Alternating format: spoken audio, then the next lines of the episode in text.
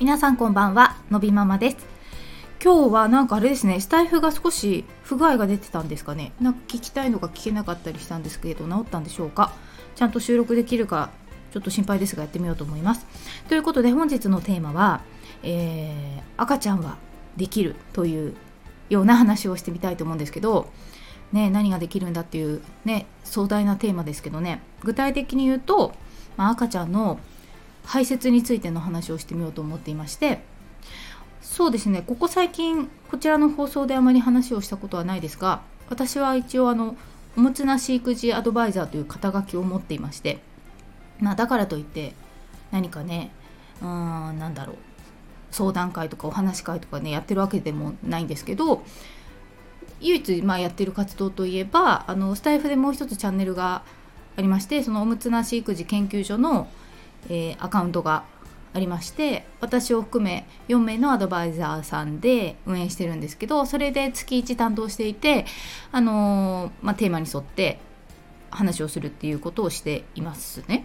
で、あのー、まあそんな感じなんですけど、まあ、実際にのび太くんが生まれてからそのむつなし育児というものをやってきたという経緯があって、まあ、自分でやってみてとても良かったなと思っているので、まあ、少しでもえー、役に立つ方がいればいいなと思って、まあ、折を見て、まあ、お話をすることがあったりなかったりっていう感じなんですけどあのー、そうですね。それでそうそうそうのび太くんはおむつ外れたのが4歳だったのでまあどうでしょうね。あのー、今いわゆる障害のない健常のお子さんという方でもあのー、おむつをが外れるのが遅くなってっているっていうのがちょっと問題になっていってでまあまあそういう問題はある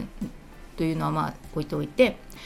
まあダウン症のあるお子さんって全ての発達が、まあ、ゆっくりと言われているので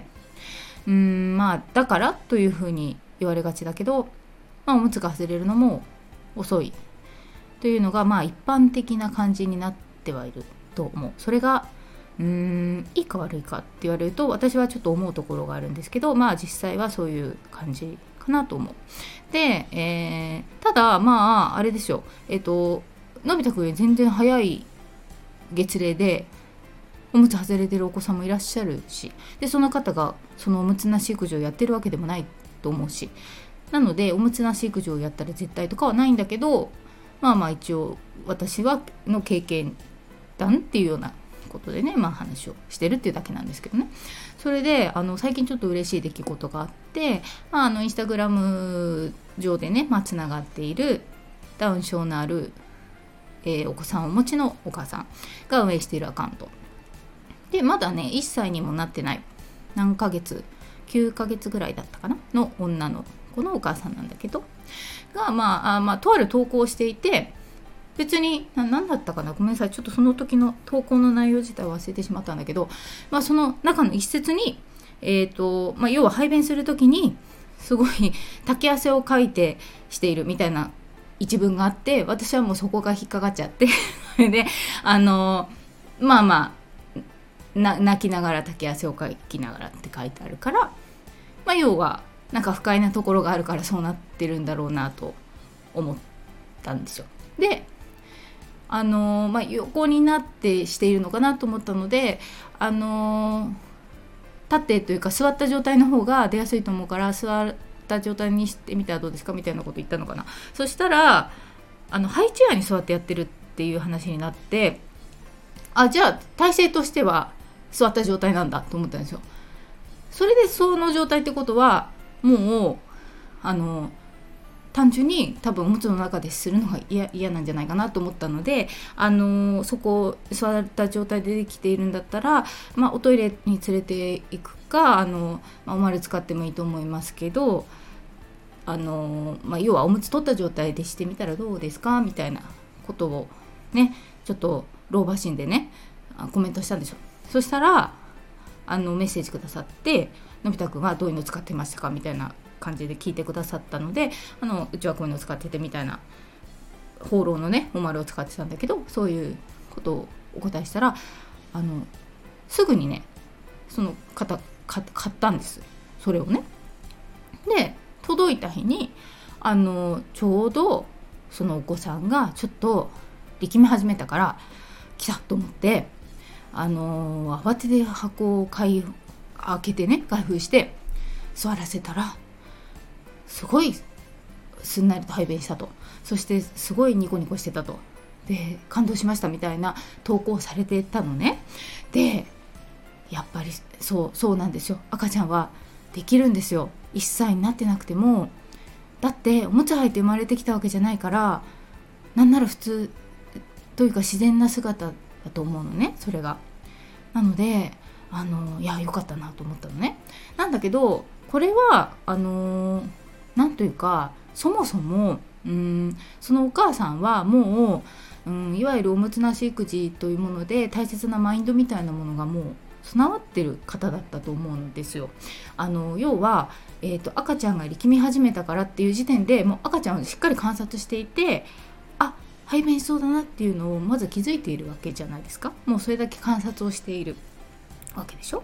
でそこに気づいてから今届きたての箱を開封するその瞬発力ね。それも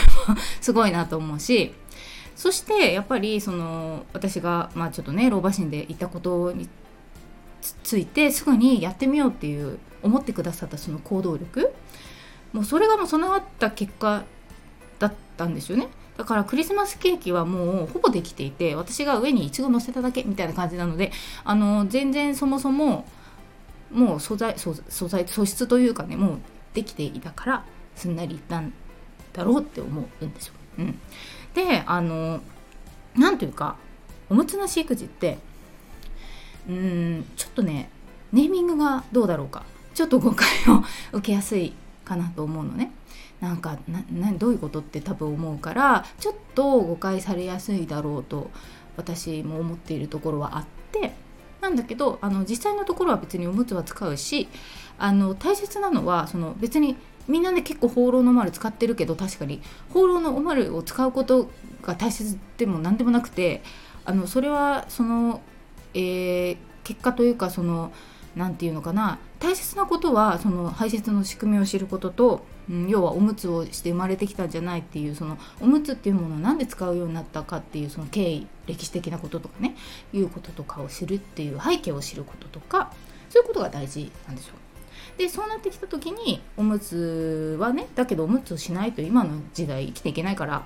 無理じゃないですかそんなことねこの清潔なこの日本という国でさなのでそれは別に全然よくってなんだけどなんでそれをつけてるのか本来はどうなのかとかさそういうことを知った上で、えーと、少しでもじゃあおむつの外で排泄する時間を作ってあげようってなった時に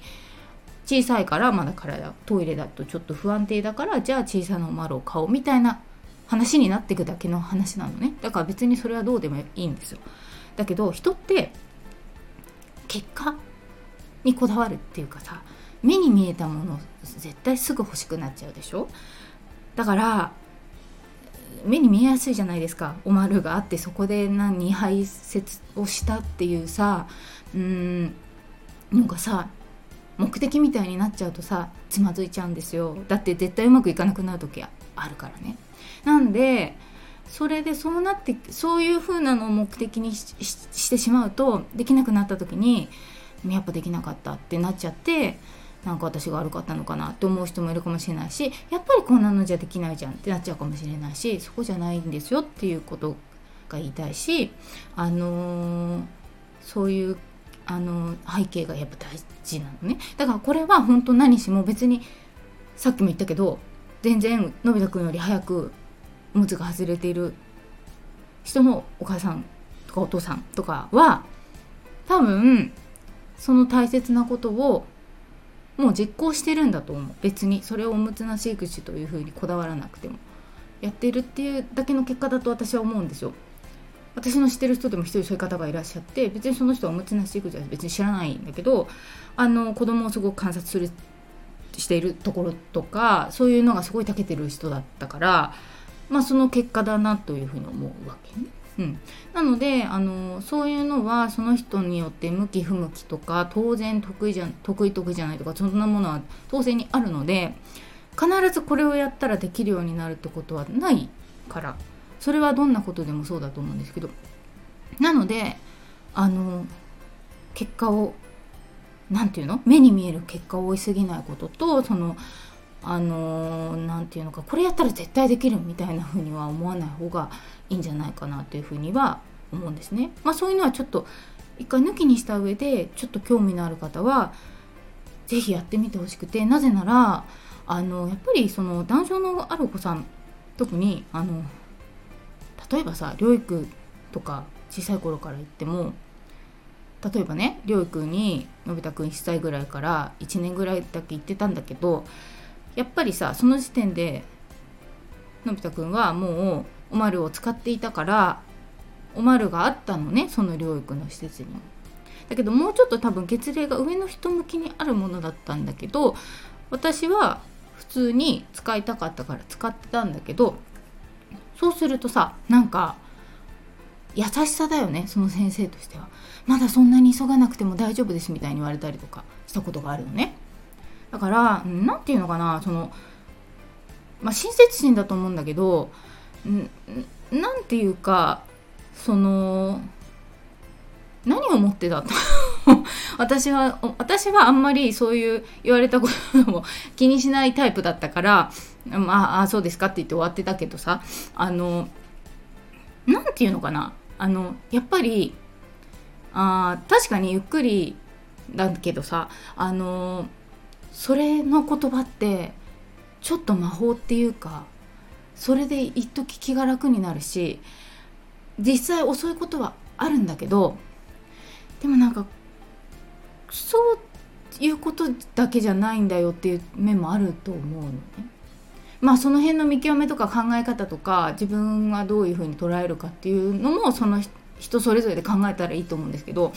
なのであのそういうふうに言われたとしたりとか一般的にそうだけど実際、まあのび太くんとかそのさっき今お話しした方とかねできるのです。やる気になれば。なのであのできないって決めつけないで是非、まあ、気持ちに余裕があったらでいいと思いますよ。だけどあの無理してやることじゃないから。だけどそのなんかそういうふうに言われたりとかそういう傾向だからっていうので最初から諦めるっていうことはやめた方がいいんじゃないかなって私は思っていてうーんできるって信じてほしいしできると思うんですよなので、うん、結局、まあ、やってみてダメだったらやめればいいじゃないですか。どうせ最初からダメだと思っていたんだとしたらなおさら。それでできなくてもあやっぱりねって思えばいいんだからあのー、そうそうそう是非まあこれに限らずですけどいろいろなことはあ遅いからでしょうがないとかできないとか最初から思わないで是非やってみてほしくて今回そういうことがあって本当にあのその方以外にも以前少しお話ししたけれどその子は何ヶ月だったんだっけ？7ヶ月とかでもやっぱおトイレでできてっていう子もいるのでできるのであの結局大きくなってから辛い思いをお互いにすることになってしまうのも辛いしあのぜひちょっと、うん、軽い気持ちでというかちょっとやってみようかなぐらいの気持ちでぜひぜひやってみてほしいなってすごい思ってます。で今回本当に嬉しかったので ちょっと報告がてらで、えーと、そのお母さんの投稿も素晴らしくて、えっと、私のインスタグラムでリポストしてるので、えっと、ぜひよろしければそちらも、えー、ご覧いただいて参考にしていただければと思いますのでぜひぜひご覧いただければと思います。ということで本日の放送はここまで最後まで聞いていただきありがとうございます。また次回お会いしましょう。さようなら。